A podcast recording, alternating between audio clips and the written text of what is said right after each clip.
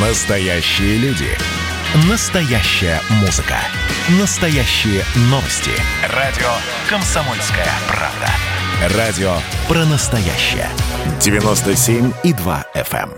эм. Коридоры власти. Александр Гамов, наш политический обозреватель в прямом эфире.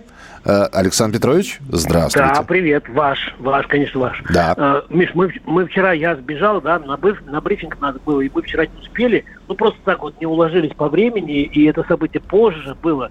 Я имею в виду посещение Владимиром Путиным э, Байкальского тоннеля. Это было мысленное такое, такое путешествие а, в режиме видеоконференции. Миша, а вот пока я говорю, ты же можешь, да, вот буквально э, там две строчки песенки про БАМ вот вставить сейчас по заявке? Э, Можешь, да? Ну, прям, вот, вот прямо сейчас, вот прямо сейчас Ну да. специально для вас про БАМ. Да нет, Да. ну, ну, можно, конечно, я, я Ну, попробую. сделай, а я пока буду рассказывать. Да, вы, а, вы, вы уже сразу хотите, да, вот прямо сходу, что Да, ли? да, прям сразу, да. А. Ну, ты же все умеешь. Да. Вот. Дело в том, что вот э, я почему так вот ну, преклоняюсь перед этим, э, перед этим, э, значит, великим совершением, как БАМ, потому что у нас у комсомолки очень многое э, связано. Ну, во-первых, был такой поезд на, на БАМе «Комсомольская правда». Потом, 20-летний Владимир Сунгоркин был сопкором «Комсомольской правды» на БАМе. Мгм. Вот. Э, Это тоже очень интересно.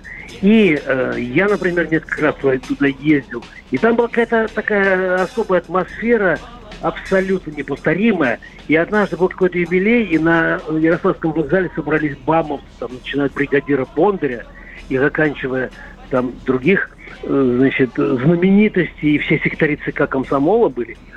Вот. Ну, то есть, м, я думаю, что президент вчера, когда открывал э, Байкальский тоннель, второй, кстати, вторую нитку, он, наверное, тоже это ощущал. Послушаем, да, буквально несколько секунд. Да, конечно. Ну-ка. Над звездной кружит наш вертолет, а мы утюжим топи болот. О, класс. Ну, ребята, вы строить Ну, э, вы, вы фактически как солист группы «Пламя» сейчас, да, спели. Хорошо, про, про, про БАМ поговорили, да, ладно. Да. Вот. А, что еще? А, мне кажется, вот одно из таких самых значительных событий это то, что Владимир Путин в ходе совещания о подготовке к новому учебному году изменил дату начала разовых выплат на школьников там по 10 тысяч. То есть дата была 16 августа, президент сказал, не, не, надо э, 2, 2 августа. Я, кста- кстати, знаешь, почему подумал? Потому что у него, у него же две дочки росли, э, школьницы. И в то время, в общем, Владимир Путин нуждался э, в каких-то таких выплатах. И когда он перестал быть э, вице-мэром, э, когда Собчака не избрали, да, вице- ви- вице-мэром Питера, он же подумал, в общем, мы даже писали об этом, нуждался в деньгах, и он подумал о том, чтобы такси, таксистом работать. Вот. То есть я хочу сказать, что вот это решение продуманное, и оно очень-очень-очень своевременным. Я думаю, что очень многие скажут спасибо. И, кстати, это никакой не предвыборный шаг.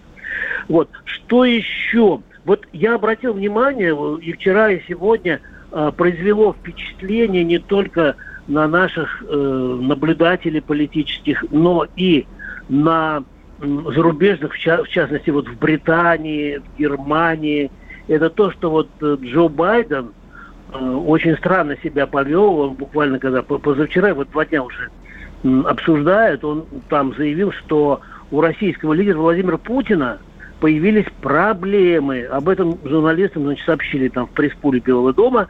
И в частности, там, значит, речь шла о том, что он, Путин, руководит экономикой, у которой есть ядерное оружие и нефтяные скважины, а больше ничего, больше ничего нет, сокрушался господин Байден. И вчера э, я э, задал, просто не, не успел показать вам, задал вопрос вот на эту тему Дмитрию Пескову, А, там сейчас еще будет опять эхо. Миш, ты извини тоже вот за качество, да? Я даже не стал вопрос там озвучивать. Я его просто сейчас... Я сейчас произнесу вопрос, а ответ мы услышим, мы услышим на фоне эха. Дмитрий Сергеевич, мы с вами были полтора месяца назад в Женеве. И я сегодня специально посмотрел ту пресс-конференцию Байдена, как, впрочем, и нашу тоже. Ничего подобного из того, что мы слышим сегодня, тогда не звучало. Не значит ли Э, не значат ли эти выпады, что США, Белый дом, Байден отказываются от духа Женевы? Вот такой вот я вопрос, э, вопрос задал Пескову. И вот что Дмитрий Песков в коридорах власти отвечает э, комсомольской правде на это. Слушаем.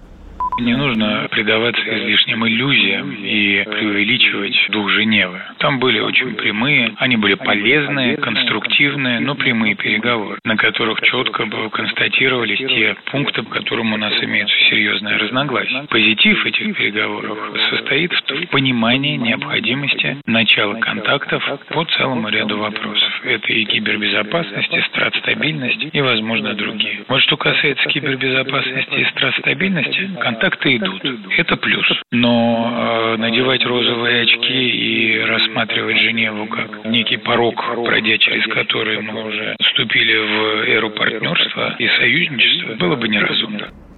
Ну вот, все, все, все, все было снял. слышно, да, все было слышно. Я снял, да, ну, ну, слава богу, я снял розовые очки. И э, вот к этому я что хочу добавить.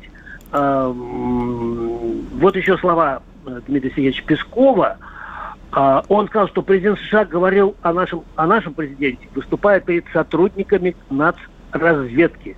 Понятно, что в этой аудитории востребованы э, бравурные заявления.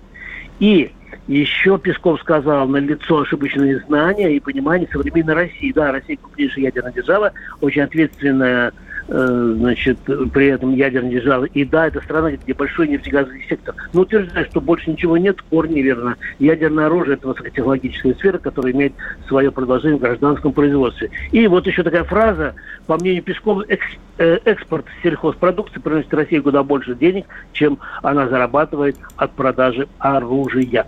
И, Миш, вчера мы с тобой отмечали День крещения Руси, правильно, да? Ну, и да, да, отмечали. Всех поздравили. И э, День Святого Владимира. А у нас вчера э, в редакции на радио был э, генсек Компартии России, я его так называю, он не возражает, Геннадий Зюганов. И я просто не, мог, не, не мог, э, это было вечером, не мог не спросить э, его вот про э, этот праздник – и просто это очень любопытно, просто я несколько раз видел, ну, не, не несколько, пару раз, как э, Геннадий Андреевич крестится в церкви. Да, Он у нас минута буквально, я, я предлагаю Все. сейчас, да, давайте, а Геннадий очень, Андреевич. Очень короткий, очень короткий. Э, Геннадий Зюганов в коридорах власти с Александром Гамовым. Только что завершилась программа в эфире радио «Комсомольская правда» «Партийная среда». И мы, э, можно сказать, в рамках этой программы вспоминаем сегодня праздник День крещения Руси и День памяти Владимира Крестителя. Рядом со мной, вот мне подсказывает все это Геннадий Зюганов, генеральный секретарь ЦК Компартии России. Геннадий Андреевич, как вы отмечаете? Я считаю, это один из светлых праздников. С этого дня предлагал да, доисчислять государственность российскую, потому что 10 заповедей Иисуса Христа, которые были положены в основу единства разных племен и народов, облаготворили нашу жизнь и позволили нам создать великую державу.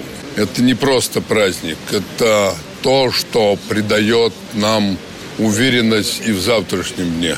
Потому что то, что одухотворено светлыми идеалами дружбы, справедливости, уважения к человеку труда, забота о детях, стариках, женщинах, на мой взгляд, будет востребована каждой семьей и каждым народом. Прекрасно. А, услышали Геннадия Зюганова, услышали Александра Гамова. Александр Петрович, до завтра. Завтра встречаемся Спасибо, да. в рубрике «В коридорах власти». Традиционно в прямом эфире на радио «Комсомольская правда».